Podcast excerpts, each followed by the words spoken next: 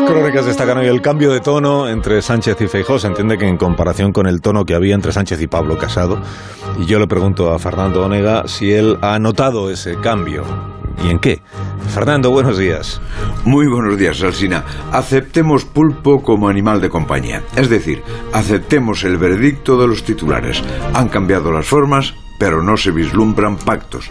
Si todo el mundo lo dice, ¿para qué llevar la contraria? Yo creo que el gran cambio ha sido el de Feijó, que antes no estaba y ahora sí. Veo diferencias entre Feijó y Casado en la formulación del diagnóstico. Para Casado el problema era la ineptitud del gobierno, para Feijó que Sánchez no tiene socios de Estado y sin socios de Estado es muy difícil la política de Estado. Para la mentalidad Casado, Sánchez se tiene que ir. Para la mentalidad Feijó, el problema es que Sánchez se limita a resistir y eso no es gobernar. Y a Casado le faltaban propuestas y Feijóo acudirá con una propuesta a cada sesión de control.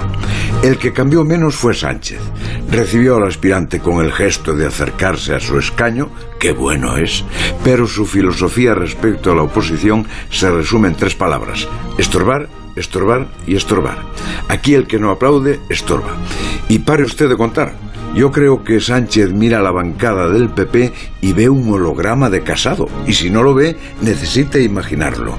Y una cuestión, hay algo que solo la censura interna de diputados y senadores podría arreglar, que el presidente del gobierno tenga la amabilidad de contestar a lo que se le pregunta.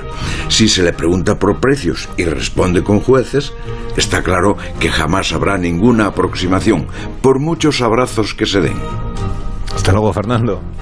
Hasta las ocho y media.